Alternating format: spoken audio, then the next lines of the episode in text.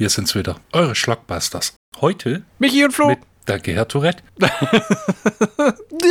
Heute mit Folge 65 und Teil 2 unserer Nonnen äh, Folgen Dingsy. Also der zweite, die zweite Folge mit äh, einem Nonnenfilm. ja, also ich wollte es unter Nunsploitation vermarkten, aber ist das ja gar nicht heute. Richtig.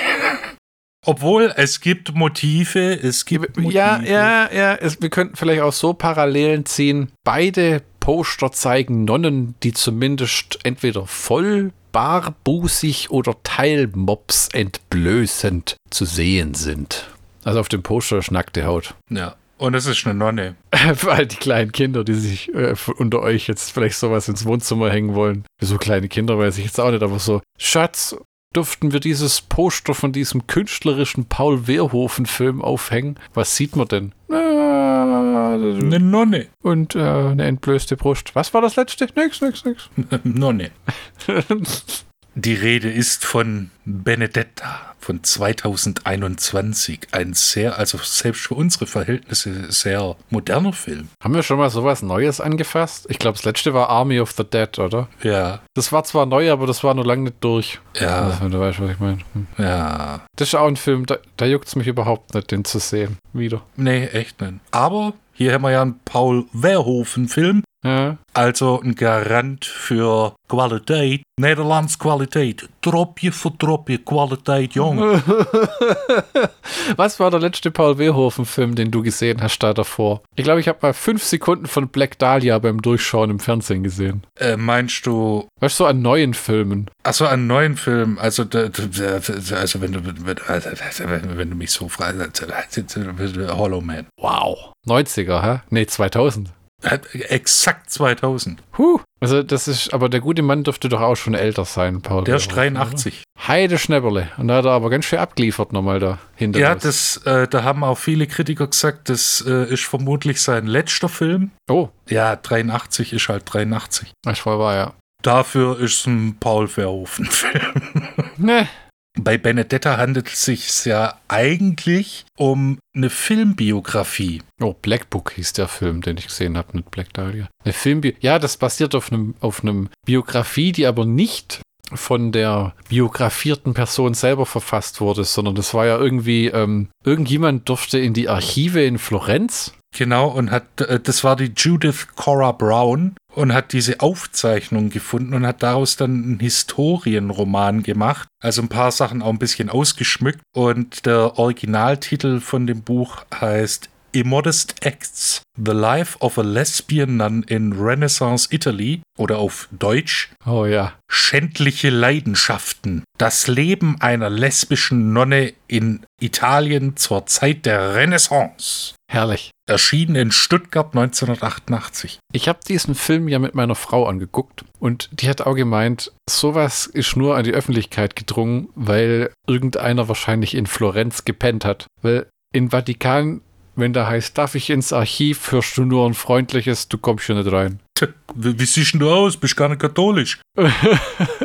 Komm, geheim. Aber selbst in Florenz habe ich mir gedacht, war das das Archiv von Florenz? Ich glaube, so rum war es, gell? Ja, sowas in der Richtung. Dass da überhaupt jemand rein durfte, fürst, um die Akten einzusehen, ist eigentlich schon ein extremer Sonderfall. Also entweder die kannte jemanden, hat sich da aber reingeschlossen oder sonst irgendwas. Ja, oder einfach gefunden. Das kann ja auch sein. Einfach drüber gestolpert. Das ist tatsächlich auch wahr, ja, ja, ja. Wie hat dir der Film gefallen, Michi? Es war anders, als ich es erwartet habe, aber durchaus ein ansehbarer Film. Es ist ein Film, der zum Großteil durch die schauspielerischen Leistungen getragen wird. Und die Bildgewalt. Und die Bildgewalt. Also das geht eben. Die, Mutter Oberin fand ich klasse. Ich fand die Benedetta selber klasse. Ihre Kollegin, diese durchgeknallte Frau, die da von ihrer Familie zu so einer Art Mini-Psychopath gemacht wurde. Bartolomea. Ja, ja, die da äh, schon mal mit diesem Spruch kommt, weil in dem Fi das Film spielt ja in der Toskana im 17. Jahrhundert mit der Pest und allem. Und da sagt die ja auch, äh, meine Mutter ist an der Pest gestorben, also nahm mein Vater mich zur Frau.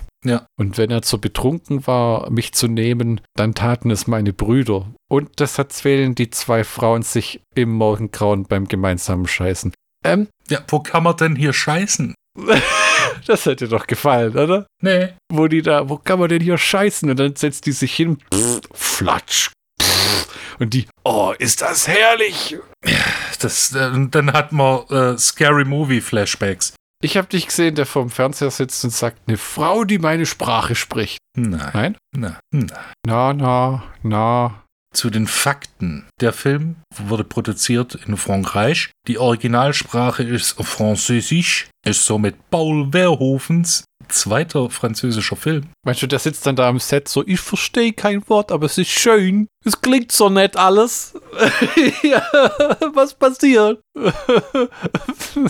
Ja, nee, der Paul Verhoeven ist ja sehr gebildet. Ach Gott, immer diese Bildung. Ich habe vor weit über zehn Jahren aufgehört, mich zu bilden. Ich lese nur noch Wikipedia-Artikel ab inzwischen. Wie im Podcast. Erklärt vieles. Ja, danke. Drehbuch stammt von David Burke und Paul Verhoeven ist somit auch die äh, zweite oder dritte Kollaboration mit David Burke. Produktion war Said Ben Said, der das Ganze produziert hat. Musik von Anne Dudley. Kamera, Jean Lapierre. genau. Und Schnitt, Jopp, der Burg, Junge. Schneid dir das zusammen, Paul? Nee, das war Kölsch, keine Ahnung. Jopterburg, das ist ein wunderschöner Nied niederländischer Name. Hast du jemand für einen Schnitt? Natürlich, der Job, der macht das. Jopp, ja, Junge, schneid dir das zusammen, kein Problem. Ich hab hier eine schöne Szene. Ja, wer braucht das? Das schneiden wir raus. Ich stelle mir den Typen vor wie diesen Fluchtfahrzeugfahrer in Snatch. Weißt du, diesen monströs fetten Typen. Ich stelle mir da einen von den New, New Kids vor. Oh, weia. Die New Kids waren ein YouTube-Phänomen, ein Comedy Central-Phänomen. Gibt's zwei Filme von. Sehr lustig. Ah, und irgendwie würde ich mir ja wünschen, dass du die Namen der Schauspieler vorliest, aber ich, ich lass dich mal raus. Da hätten wir die Virgin Efira als Benedetta Carlini. Dann haben wir die Charlotte Rampling als Schwester Felicita, äh, äh, die Äbtissin. Auch super, die Frau, wirklich. Die kennt man auch aus anderen Sachen, gell? Die haben das Ganze so richtig schön aufgewertet. Das ist wie so eine Helen Mirren oder, ähm, Ho, ho, nix gegen Helen Mirren. Keiner ist wie Helen Mirren. Dann haben wir die Daphne Pataki, A, als Bartholomea. Dann de Lambert, Wilson. Meine Frau hat eine Wärmflasche, schon scharf, das heißt auch Lambert. Als Nuntius. Das ist quasi ähm, die bereits von Pestflöhen zerfressene Haushälterin, schwängernde Oberhaupt der katholischen Kirche in der Nähe, der dann am Ende die Sache richten soll und all den Leuten allerdings nur die Pest in die Hütte schleppt. Olivier Rabourdin als Alfonso Cecchi. Luis Chevrolet. Cheviolette. Cheviolette. Kein, ich habe keine Ahnung. Also Chevrolet war jetzt eine Übertreibung, aber che, Chevio, Chevi, Chevo. Wie heißt es richtig? Chevillot. Louise. Ach, das hast du ausgedacht. Alexia Chardart als Julia. Die Clotilde Coureux als, als Midea Carlini. Den David Clavel als Giuliano Carlini. Den Herve Pierre als Paolo Ricordar. Dann haben wir Giuli, Giulia. Äh, Londes, den Vornamen kann niemand aussprechen. Schwester Jacoba. Julian. Aber egal, ja. Nicolas Gaspar als Anführer der Söldner. Nicht toll. Was der jetzt genannt wurde, kann er sich auch glücklich schätzen. Der hat so viel Screamtime. Diese Benedetta ist ja von Anfang an, als kleines Kind wird die ins Kloster verkauft, weil man hat ja damals scheinbar Kinder ins Kloster verkauft, wenn man reich war. So nach dem Motto, na ist sie weg. Und die, meine Frau hat erklärt, die ja Theologie studiert hat tatsächlich. Das war damals so, dass du einfach, selbst wenn du Geld hattest, war das oft eine Notgeschichte mit dem, die ins Kloster verkaufen, weil sich viele Leute das gar nicht leisten konnten, die zu verheiraten, weil die Mitgift so extrem war, wenn du dann ein, ein, als Handelsmann galtst, dass die von dir so viel Scheiß erwartet haben, dass es dich quasi ruiniert hat zum Teil. Und die kommt schon in dem Kloster an und hat ja schon so einen Mutter-Maria-Macken. Ja, weil sie äh, von ihrer Mutter ähm, die Mutter Maria als Puppe bekommen hat und äh, an jeder Marienstatue betet. Ich hatte erst, ich habe erst gedacht, das wäre so eine Heilige, wo ich den Film äh, zum, ersten, also zum ersten Mal gesehen habe, habe ich erst gedacht, die hat irgendwie so einen Knall, die glaubt, die wäre die Auserwählte, aber das kommt ja tatsächlich noch auch. Ja, wenn dann, wenn dann die, die, wenn die, wenn sie dann kämpfen später, ja, und dann schreit die eine Nonne, You were the chosen one. You were supposed to bring balance to the force, not destroy it. Warte, ich glaube, das war ein anderer Film. Und dann schreit Benedetta, I hate you. Was? War das nicht bei Indiana Jones? Ja, könnte es sein. Oder einen von den Glücksbärchi-Filmen. ja, Teil 3. genau. Äh, äh, noch geschwind zur Handlung. Jawohl. Da gibt's was Schönes, äh, Kurzes. Die Toskana. Unendliche Weiten. Im 17. Jahrhundert, als die Pest im Land wütet, tritt Benedetta Carlini als Novizin in das Kloster in Pescia ein. Ich habe extra nochmal nachgeguckt, wie man den Ort ausspricht. Bereits in jungen Jahren ist sie in der Lage, Wunder zu vollbringen und das ist nicht in Anführungszeichen geschrieben. Dieser Umstand wirkt sich unmittelbar und folgenreich auf das Leben in der Gemeinde aus. Wow, so präzise und doch so nichtssagend. Also man kann den Satz schon so stehen lassen, aber es passiert dann halt doch ein bisschen mehr. Das ist wirklich so, ja. Aber kann man eigentlich behaupten, dass diese Benedetta eine aus Kindertagen begabte Trickbetrügerin ist, die weiß, wie sie diese Texte und Inhalte so manipuliert, dass sie den Aberglauben in der damaligen Zeit für sich nutzt? Naja, ich glaube, also der Film beginnt ja, da ist sie noch ein Kind. Ja. Und hat einen harten Schmarren, also was Religiosität, äh, aus unserer heutigen Sicht äh, Religiosität, also äh, hier Katholenpunkte 100 von 100. Ja, wirklich. So, so wie Cartman, so ich, I love Jesus. Ja. No, no, you don't understand. ja, ja, kein Scheiß, genau so. Aber zuerst noch nicht. Äh, sie muss sich ja erst im Kloster einfinden Ja. und äh, ihre unreinen Gedanken verbannen. Hat richtig gut geklappt. Es ist ein abgefahrener Film in dem Sinne, wer jetzt ein ernstes religiöses Drama erwartet, wie irgendwie Passion Christi oder ähm, wie heißt das, The Last Temptation of Christ oder sowas? Jesus Christ Superstar. Ja, oder, ähm, oder äh, gewisse Szenen von El Super Bisto von Rob Zombie, der wird enttäuscht werden. Denn nicht nur gibt's in gewissen Szenen Lesbensex, sondern es gibt auch Jesus auf dem Pferd mit dem Schwert, der Leute enthauptet. Ja, und da kommt wieder der richtig der klassische Paul Verhoeven durch. Mehr Blut, viel mehr. Weißt du was? Lass es. Wir machen CGI.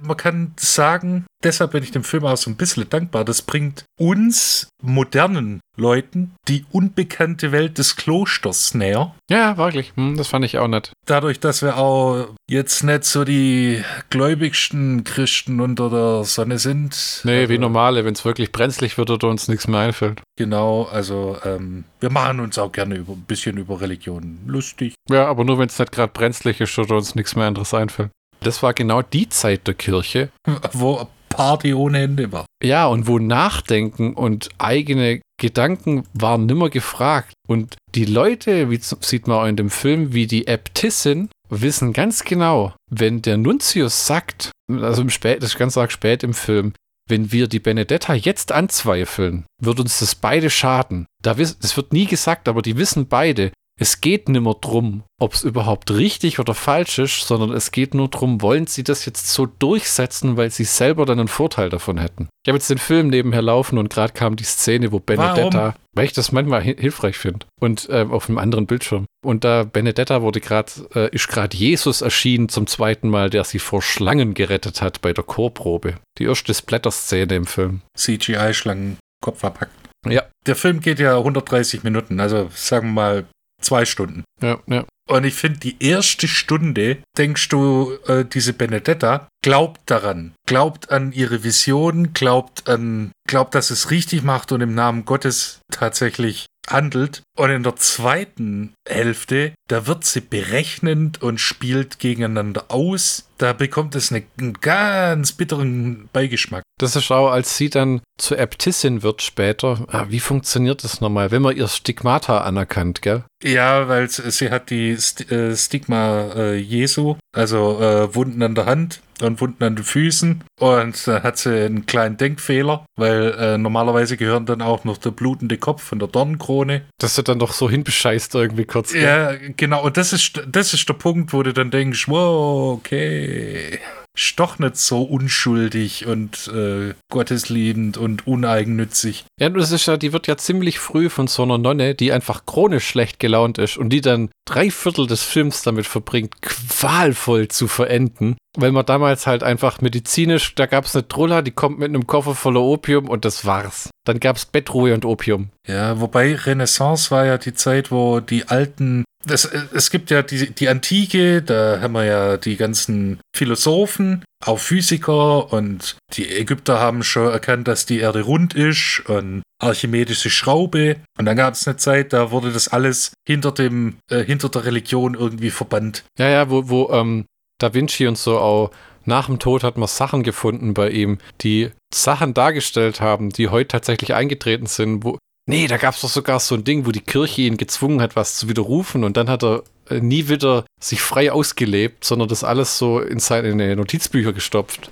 Hast du wieder Dan Brown angefasst? Nee, nee, das ist tatsächlich.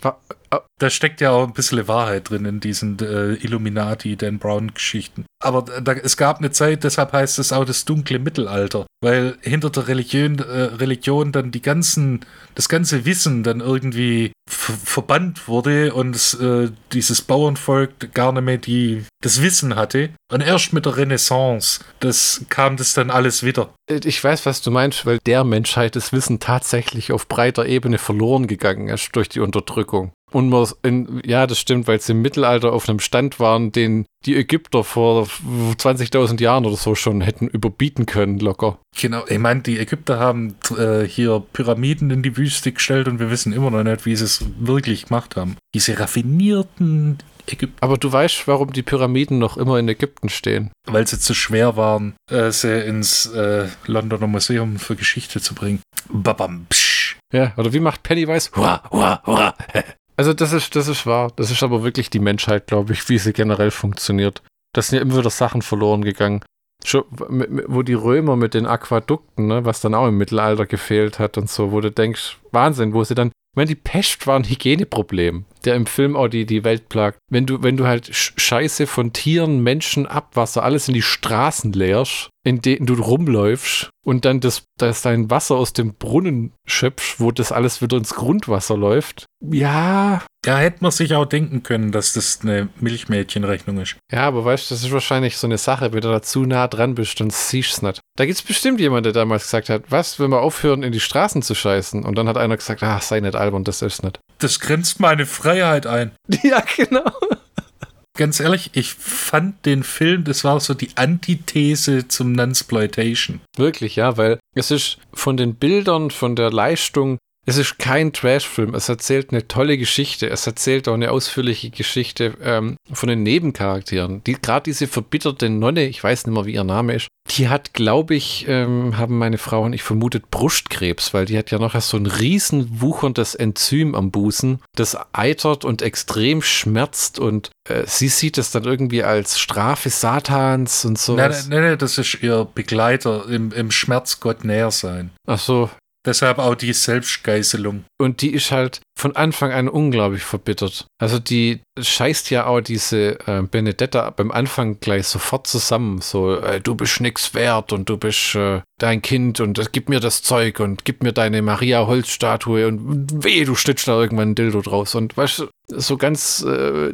die, wie man mit dem Kind ja eigentlich nicht umgeht. Also ich, ich fand das aber zum Thema bildgewaltig. Bei Liebesbriefe einer portugiesischen Weiß, der Teufel. Da hast du dann gesehen, das waren so äh, moderne Metallgeländer, aber Paul Verhoeven hat es geschafft, das wirklich aussehen zu lassen wie äh, die Toskana im 17. Jahrhundert. Ja, und man muss sagen, die Erotik ist auch mit Geschmack gemacht. Zum Beispiel, nachdem Benedetta sieht, dass die eine Nonne die Wucherung am Busen hat, kontrolliert sie ihren eigenen Busen. Aber das ist nicht einfach so Kamera drauf und hochheben, sondern in so einer Reflexion von einem Goldteller. Und auch dieser Hof von dem Kloster, also das sieht fantastisch aus. Ich würde aber auch wetten, dass dieses Kloster ein klassischer Fall von CGI-ergänztem Gebäude war.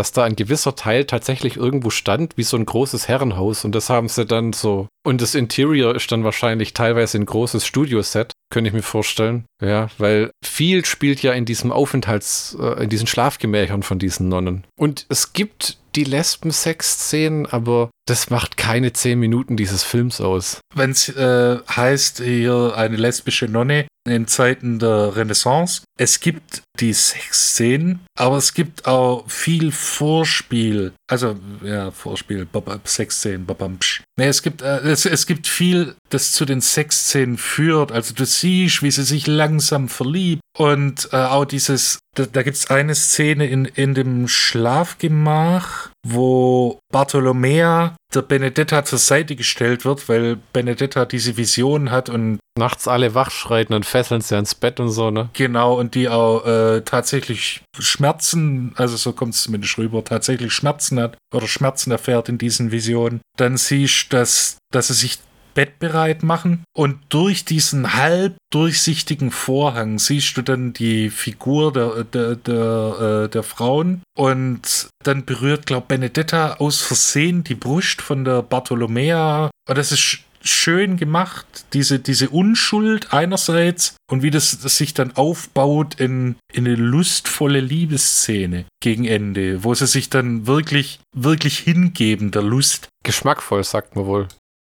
Wir haben das Ding übrigens als Webstream gesehen, leider mal wieder, aber es kam halt zuerst als hm, Amazon hat ganz groß geschrieben, Heimkino, Premiere. Naja, jetzt darfst du, also ich würde werd mir tatsächlich die Blu-ray auch noch holen irgendwann, wenn sie ein bisschen günstiger ist. Ich kann selten sagen, dass mich die Schauspieler durch die Reihe wirklich gefesselt haben, weil das halt bei vielen modernen Filmen keine Rolle mehr spielt gefühlt. Ja, ich meine, ich will jetzt nicht wieder anfangen mit CGI und so Zeug, aber auch, ähm, ich habe zum Beispiel heute den neuen Leatherface-Film auf Netflix angeguckt, Texas Chainsaw Massacre. Ja? Wer als diesen Leatherface im Ende spielt, das ist mir Bums. Und wie der sich jetzt bewegt oder macht oder tut, hm, ist ein Mann in einer Maske. Ja? Aber äh, das klingt jetzt vielleicht so böse, aber ganz ehrlich, ich kann Gunnar Hansen nicht von irgendeinem von den anderen Typen unterscheiden. Das Kostüm ist anders. Ja, im ersten trägt er einen Anzug und im letzten trägt er irgendwie ein Hemd und eine Hose. Und, äh, aber hier äh, auf dem Cover steht es auch diese ähm, Virgin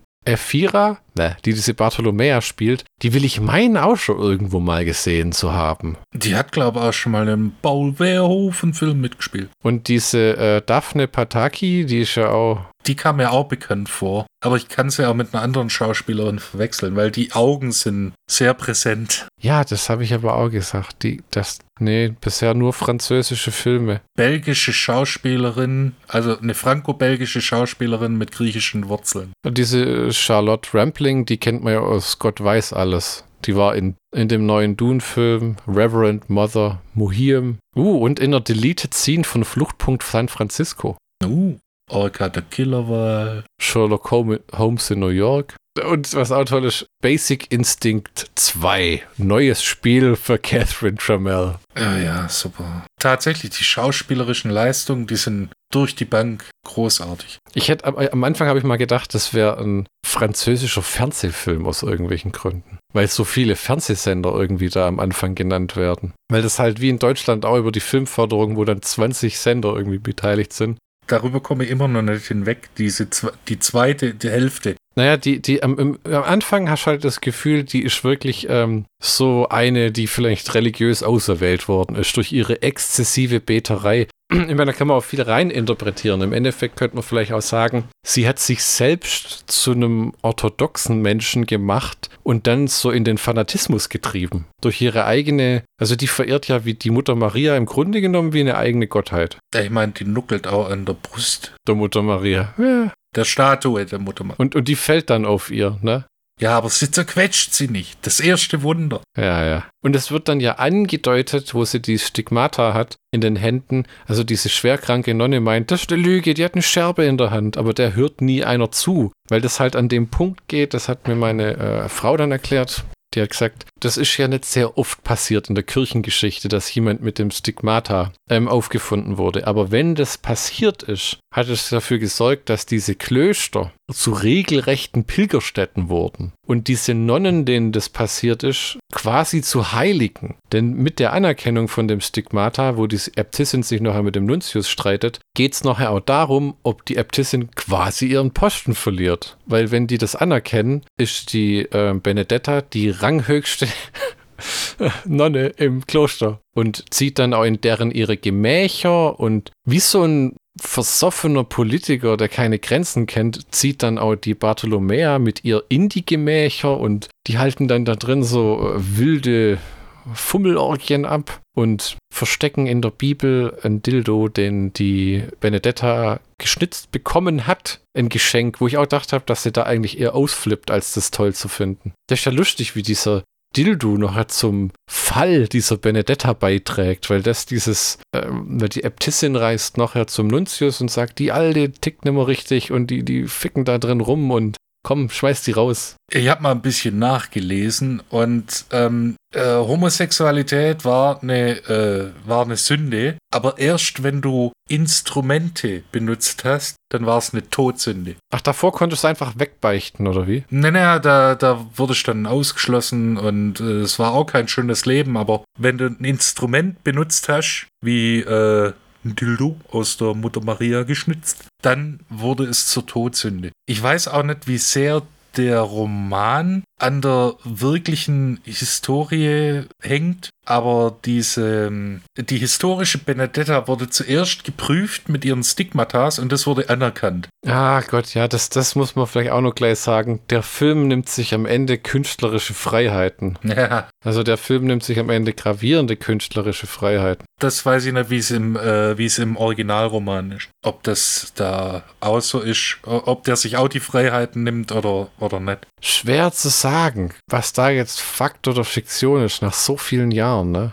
Ja, es lief laut der Historie so, dass äh, die zuerst geprüft wurde. Und dann hat der Nuntius gesagt, ja, alles geil. Ist, ist OG, Alter. Dann wurde es so zur ranghöchsten Pinguin im Kloster. Und dann kam neuer äh, Nuntius, der gesagt hat, ja, irgendwie, das hat ein Geschmäckle. Das prüfen wir nochmal und dann auch mit peinlichen Befragungen, Inquisition UI, also Folter. Und da hat die Bartolome die historische Bartolomea hat dann äh, gesagt, dass sie regelmäßig sexuell belästigt wurde von der Benedetta. Daraufhin wurde sie nicht äh, auf den Scheiterhaufen geworfen, wie es im Film angedeutet wird oder äh, angedacht wird, weil zur eigentlichen Verbrennung kommt es ja nicht, äh, sondern wurde in Kerker gesperrt und ja, 20 Jahre oder was? 35 Jahre ist dem Kerker rumgelungert. Also man muss aber an der katholischen Kirche auch bewundern, wie konsequent die sind. Das ist ja was, was in unserer Zeit abhandengekommen ist. Niemand ist mehr konsequent. Aber zu sagen, die bleibt da jetzt drin,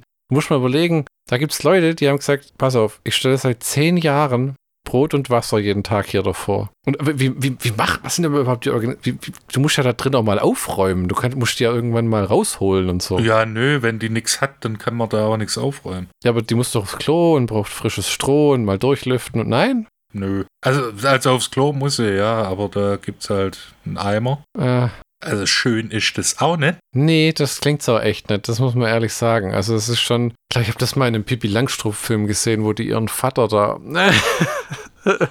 wo die ihren Vater aus so einer Piratenburg rettet und der saß auch im Kerker und da habe ich nur als Kind gedacht, boah, ist das scheiße da unten. Was für ein Dreck und kein Licht und der Motor wahrscheinlich. Ja, die ist echt, weil im Film haben sie das ja hinbeschissen mit, ähm, ja, dass sie, äh, dass sie geflüchtet ist äh, bei den Tumulten. Ja, ja. Und dann wieder zurückgeht, um als Märtyrerin dann nicht mehr das Haus, äh, nicht mehr das Kloster zu verlassen, dass niemand mehr sie gesehen hat. Da habe ich gedacht, ja, hat einen Grund. Das verstehe ich aber gar nicht, warum er das so hingedreht hat. War irgendein Amerikaner äh, damit, weil äh, Amerikaner sind dafür be berühmt berüchtigt, so eine Sache wieder runter zu dumm. Du meinst so Happy End mir das am Ende hin? Oder, äh, ich, oder die kann jetzt, wir können jetzt nicht irgendwie. Wir können nicht mit historischen Fakten kommen. Wie sieht denn das aus? Ja, die, die, diese Texteinblendung am Ende sagt, Schwester Benedetta war der Märtyrertod nicht beschieden. Sie lebte bis zu ihrem 70. Lebensjahr im Kloster der Theaterinnen. Sie durfte der Messe beiwohnen und gelegentlich mit ihren Schwestern speisen, musste jedoch auf dem Boden sitzen. Nee, nicht wirklich. Sie hat in dem dreckigen Loch den Rest ihres Lebens verbracht und fuck, was machst du da überhaupt die ganze Zeit? Beten. Knascht wäre nichts für uns, für Michi. Ach, ich meine, wenn wir Zugang zur Bibliothek hätten, wäre es okay. Hast ein Dach über dem Kopf, drei Mahlzeiten am Tag. Wenn du dich gut führst, kriegst du ein Radio. Sehr, sehr optimistische Sichtweise. Ich finde es ja lustig, äh, wenn du dir die Kritiken zu dem, äh, zu dem Film durchliest. Die einen Leute sagen, ah ja, das ist ein Paul Verhoeven-Film, Junge.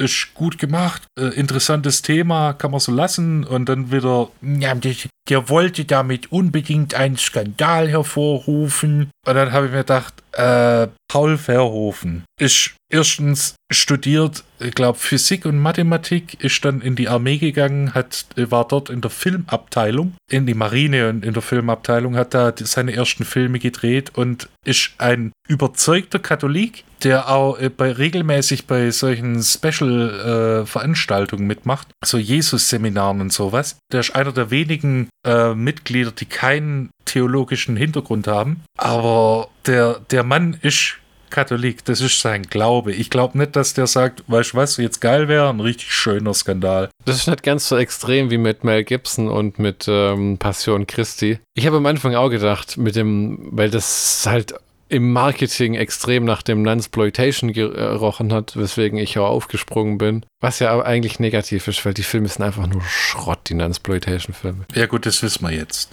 Ja, aber ich habe auch gedacht, ist das nur ein, ein alternder Mann, der nochmal einen erotischen Film machen wollte? Da ist gerade so dieser voyeuristische Jazz Franco-Faktor, aber das ist es nicht. Ich glaube, der hat da wirklich eine gute Geschichte gesehen, die er erzählen kann und einen Film, den er machen kann in seinem Alter, ohne dass er in die USA muss, für ein gigantisches Budget verantwortlich ist das Ding weltweit dann noch bewerben muss auf Pressetouren und wenn es dann ein Hit wird, nochmal einen nachschieben oder irgend so ein Scheiß. Weißt du, was ich meine? Ja. Das ist ja auch das, was, ich glaube, Werner Herzog hat es mal gesagt, weil sie im Ausschuss so viel angeboten haben. Dem soll scheinbar sogar mal ähm, George Lucas einer der Star Wars-Filme angeboten haben. Es wäre interessant gewesen, so vor allem wenn es noch irgendwie so äh, ähm, The Empire Strikes Back zu Zeiten, wo Kinski noch gelebt hat, der so als, äh, als äh, Handlanger des Imperiums. Ich will einen Todesstern bauen. ja, aber es wäre interessant gewesen, das anzusehen. Aber der hat auch gesagt, er hat kein Interesse an solcher Art von Filmen und was sie mit sich bringen. Also das jetzt im Englischen würde man sagen Paraphrasing, ähm, das ist nicht wörtlich, was der Herzog gesagt hat, aber er hat kein Interesse an solchen Filmen. Ja, das ist halt äh, ähm, dieses ganz. Ich glaube, deswegen hat er den Film gemacht. Ja, weil es, es wirkt so überschaubar. Du hast nicht einen Haufen Greenscreen-Scheiß vor Ort. Du hast Schauspieler, du hast Sets, du hast Kostüme und Punkt. Ja, der wird damit auch keine goldene Nase verdient haben, sich. Vermute ich mal, durch die ganzen Fördergelder und so, da ist es eher, dass du noch über Punktebeteiligung was kriegst. Und das Ding ist ja in den meisten Ländern, gerade, ich glaube tatsächlich, der Film war ein Pandemieopfer. Na, der, der Film hat ja 4 Millionen Dollar gekostet, glaube ich. Meinst du was gelesen zu haben? Lass es mich verifizieren. Wow, okay, äh, weltweit hat er 4 Millionen Dollar eingespielt. Ja, das ist halt extrem bitter, weil der Film hat es besser verdient. Aber ich muss ehrlich sagen, auch nicht die Art von Film, bei der ich jetzt Kino gehe. Das gerade in HD sieht das Ding halt einfach auch toll aus, muss ich sagen. Weil die Bilder einfach schön rüberkommen. Es ist schade, aber es ist, ich meine, der Film ist ja finanziert, die Leute sind bezahlt worden und das Ding ist da. Und es ist ja jetzt auch kein Blockbuster-Film, der jetzt hunderte von Millionen machen muss, um seine Existenz zu rechtfertigen. Ja, weil sonst alle Beteiligten in die Verdammnis fallen. Ja? Und das kommt halt vom Regisseur von Showgirls einer der größten Flops der Filmgeschichte. Gut, aber ich glaube, sowas hat inzwischen äh, jeder unterm Buckel. Äh, Roland Emmerich hat gerade Moonfall ins Kino gestolpert, der 150 Millionen gekostet hat und bisher, lass mich gucken, er hat bisher 31 Millionen eingespielt nach zwei Wochen. Dazu muss ich aber ehrlich sagen, ich mag den Emmerich eh nicht sonderlich und diese Katastrophenfilme finde ich teilweise unanschaubar, weil sie große CGI-Shitfeste sind. Das Gegenteil von dem, was wir hier haben. Ja, ja. CGI, du siehst zwar, aber es ist geschmackvoll eingesetzt. Ja. Und du denkst auch, wenn du es dann siehst, dann denkst du, uh, ein Paul Verhoeven-Film. Ja, das ist im Grunde genommen für Roland Emmerich Regie bei so Playstation-Zwischensequenzen, wo du denkst, damn, und dann bist du wieder im eigentlichen Spiel und denkst, oh. Weißt du, wie das früher war, wo die Grafik in den Zwischensequenzen war so gottverdammt opulent? Ja, ja.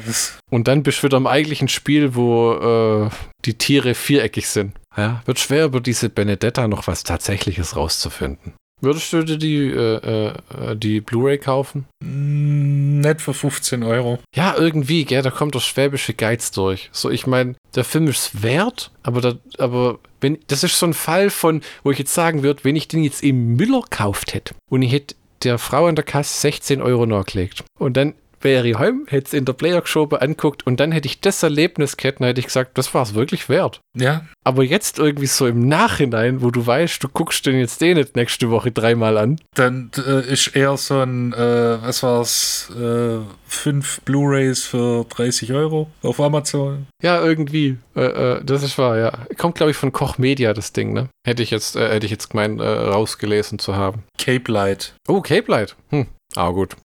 Kanntest du dich eigentlich vor dem Film aus in diesen Kirchenstrukturen mit Äbtissin und Nuntius und, und Pfarr, dass der, dass der Pfarrer da die unterste Tröte spielt, im Grunde genommen, war mir auch nicht klar. Das ist nur, meine Frau hat gemeint, das ist nur der Dorfpfarrer, der hat da nichts zu sagen. Der macht die Tür auf und nickt einmal freundlich, wenn der Nuntius kommt. Jein, also äh, so in der Tiefe habe ich es nicht gewusst, aber so, ein, so einen groben Überblick hatte ich. Ja, okay.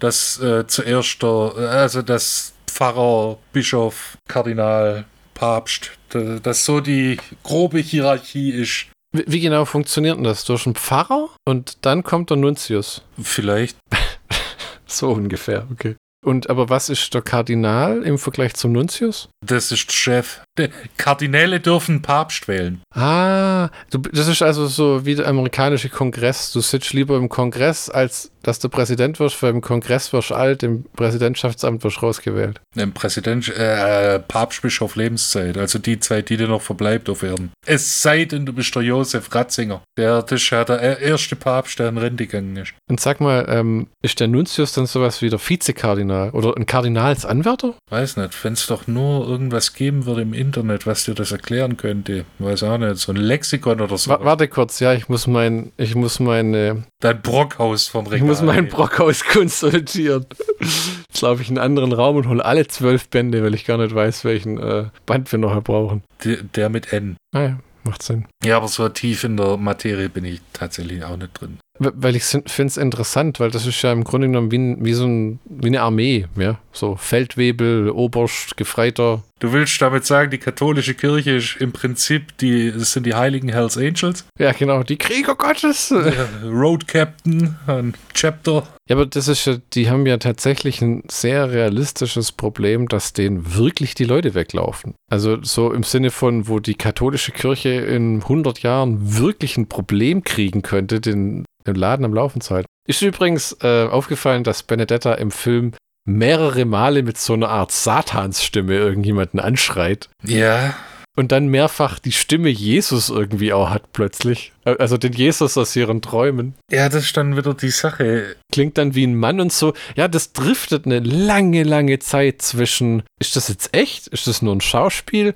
Und im Endeffekt, ne, Tonschärpe und sie kann halt ihre Stimme verstellen. Ja, ja oder, oder ta tatsächlich wie bei, oh, wie hieß sie? Anneliese, dieser berühmte Fall, äh, wo eine psychisch, die war, glaube ich, schizophren oder sowas und wurde dann von einem Exorzisten zu Tode gehungert. Aber die Frau war einfach nur psychisch krank oder hat sich da auch mit reingesteigert, weil sie gedacht hat, das lässt dann irgendwann aufhören. War in den 70ern in Bayern irgendwie. Anneliese Michel. Michel, Michel. Hm. Sieben, 67, was? 67 Mal wurde der Exorzismus an ihr vollzogen. Ja, und die ist dann schlicht und ergreifend verhungert. Puh. Ja, aber es ist auch übel, wenn du denkst, das war in modernen Zeiten, ne? Ja, Einfach weil Leute in einem Ur, aber das ist, wenn Leute in einem uralten Aberglauben leben, in einem Dorfkaff, wo die halt so festgefahren sind in Ansichten aus alten Jahrhunderten, wo man einfach inzwischen weiß, ne, nicht nur der Körper kann krank sein, sondern einfach auch die Seele. wenn ich mir dann überlege, ja, äh, was machen wir da?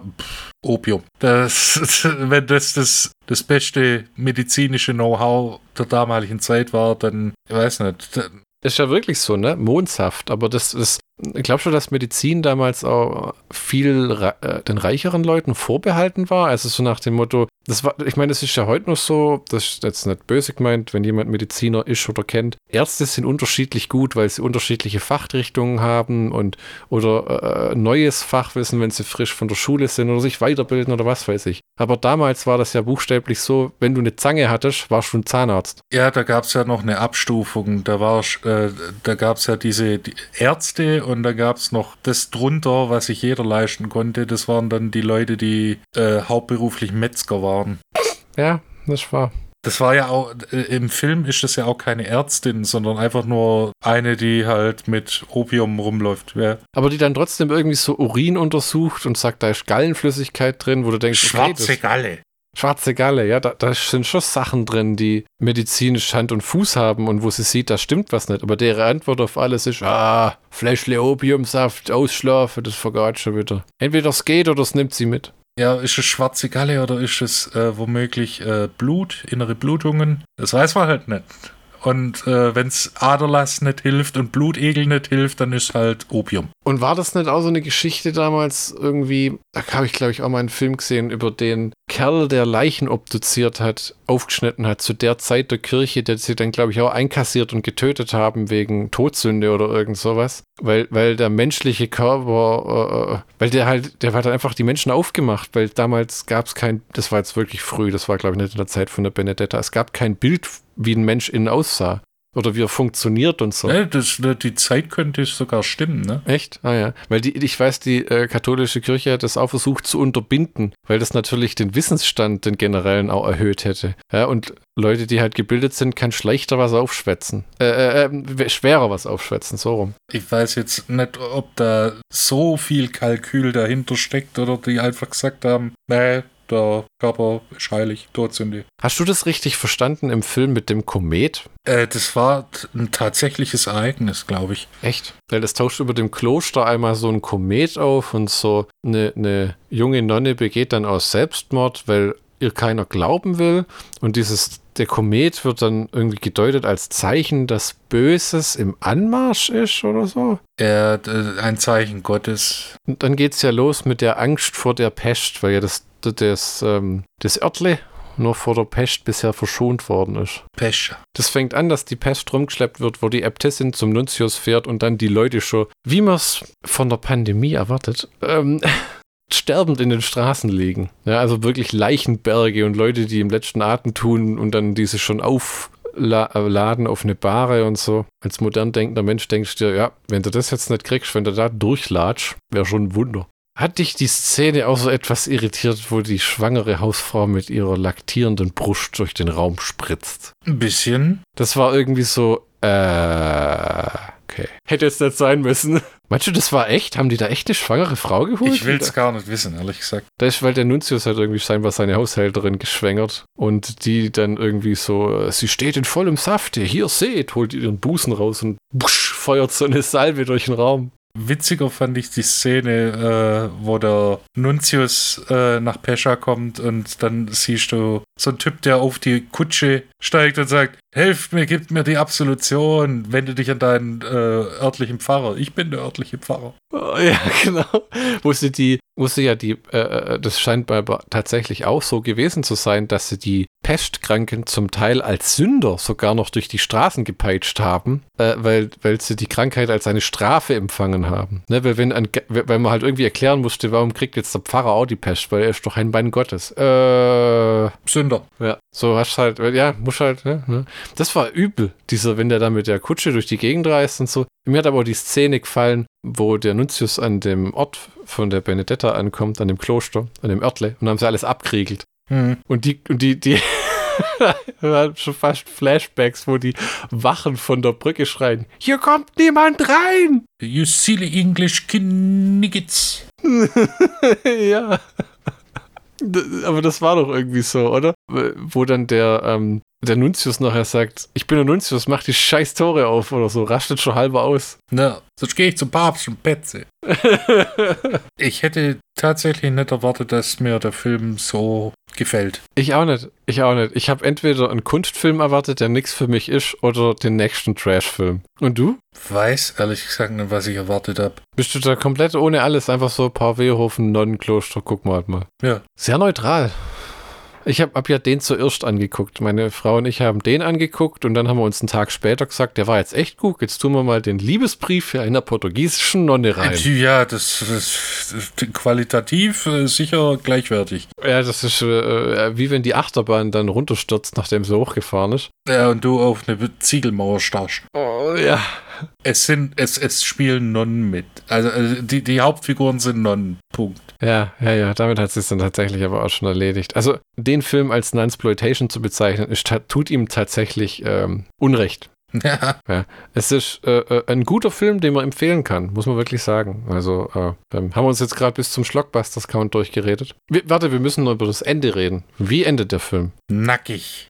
Die Pest fräst sich durch das Ort von der Benedetta, ne? Wo, wo will ich anfangen? Benedetta soll auf dem Scheiterhaufen. G genau, und die Äbtissin hat auch schon äh, die Pest und verreckt ganz unten. Ja. Hilft der Benedetta dann aber noch so einen letzten Coup abzuziehen. Da habe ich mich gefragt, ist das so eine Fick dich Aktion dem Nuntius entgegen?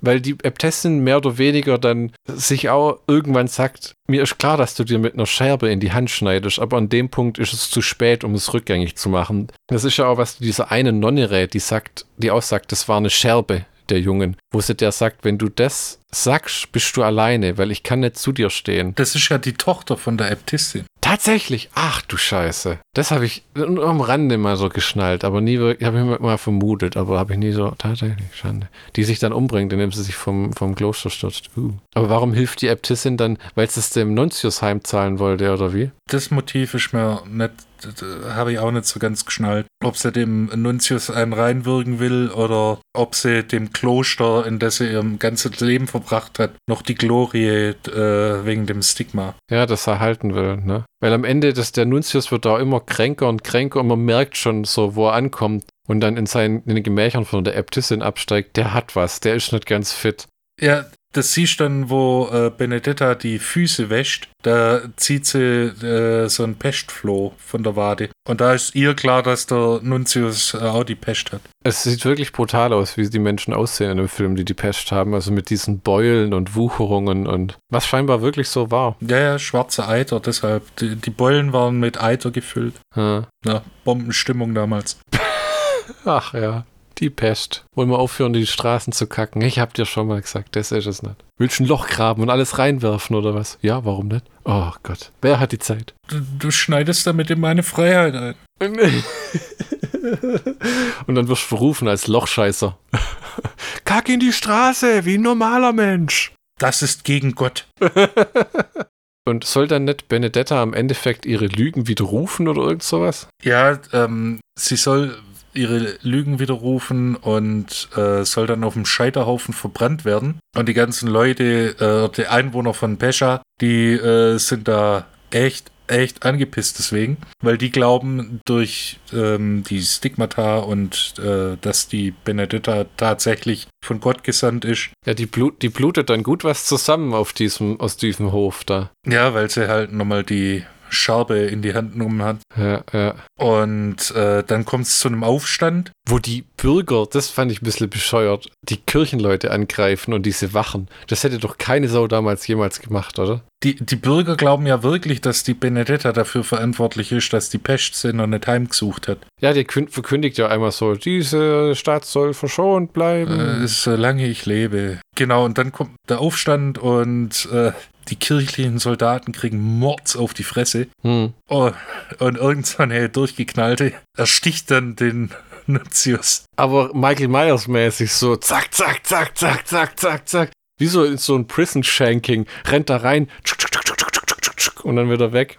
Und dann kriecht er noch so ein bisschen in der Gegend rum, ne? Genau, und dann kommt es zum finalen Dialog zwischen äh, Benedetta und dem Nuntius, wo er fragt, ah, du bist also hier, äh, du weißt, was Gott sagt, wo, wo landet meine Seele? Im Himmel oder in der Hölle? Ja, im Himmel. Lügen bis zuletzt. Und dann äh, stirbt er. Das war so der, dieser klassische One-Liner, der hätte auch sagen können, Jesus wept.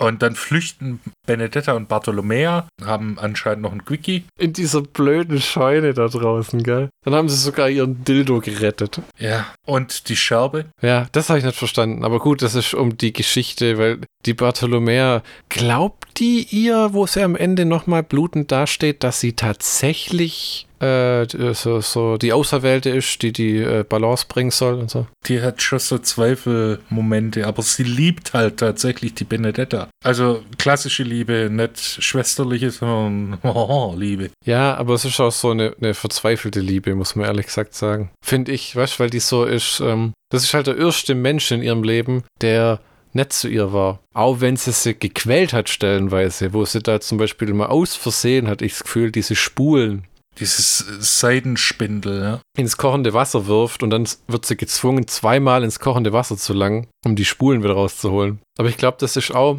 psychologisch gesehen eine von den Dingen, die die Bartolomea enger an die Benedetta bindet, weil die ja durch ihre, ihren bescheuerten Vater und ihre Brüder gewohnt ist, dass Gewalt mit Liebe einhergeht. Also wer dich liebt, quält dich. Man sagt ja, wer sich liebt, neckt sich, weil da gibt es ja so ein psychologisches Profil, dass Menschen, die in solchen Verhältnissen des Missbrauchs aufgewachsen sind, große Chancen haben, dass die später sich Partner suchen, also sei das jetzt, weil sie verprügelt worden sind oder sexueller Gewalt, sich Partner suchen, die das genau so wieder machen, weil die Menschen nicht differenzieren können, wie verhält sich eine Person, die mich als Mensch liebt und nicht, weil sie von mir irgendwas haben will. Kompliziertes Filmchen, ja. Das ist nicht so, nicht so was, was man geschwind mit den anderen drei Teilen sich reinballern kann. Hast du eigentlich was Vergleichbares schon jemals gesehen? Ein religiöser Film, der äh, anspruchsvoll ist, der unterhält der aber derart blutig und äh, sexuell geladen ist? Nein, aber das wundert mich auch nicht, weil ich bisher noch nicht nach solchen Filmen Ausschau gehalten habe und auch bisher nicht so das Interesse an solchen Filmen hatte. Meinst du, da gibt es mehr davon? Also im Endeffekt ist das ja wie, äh, du magst Dawn of the Dead und dann ziehst du den anderen Zombie-Kram rein und dann kommt noch Day of the Dead und dann kommt eigentlich lang gar nichts mehr. Glaub, es gibt nicht viele, aber ähnliche Filme, die auch so eine ähnliche Wirkung und ähnliche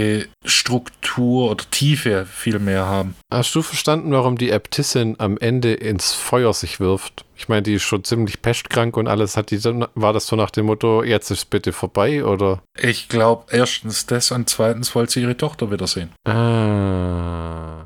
Okay. Hast du dann, meinst du dann, dass die im Ablauf der Handlung aber glaubt, sie hat sich auch noch geläutert durch diesen Akt mit der Benedetta am Ende, dass sie ihre Tochter wieder sieht? Oder wollte sie in die Hölle, um ihre Tochter wiederzusehen? Aha. Ich meine, ähm, sie, der Benedetta sagt der Äbtissin ja, dass, sie, dass ihre Tochter an der Seite Jesu im Himmel ist. Ja, das ist ja, das ist ja quasi wie im letzten Harry Potter Film, als der Voldemort den Harry Potter totzaubert und dann kommt er in die Zwischenwelt und dann kommt er wieder und dann kommt Malfoys Mutter, das waren ja immer Feinde er und der Malfoy, und dann will die wissen, lebt Malfoy noch? Und dann sagt er ja, und dann lügt die den Voldemort an. Das ist ja genau das, oder? So nach dem Motto, gib mir einen Funken Hoffnung und dann stelle ich mich jetzt auf deine Seite. Vermutlich.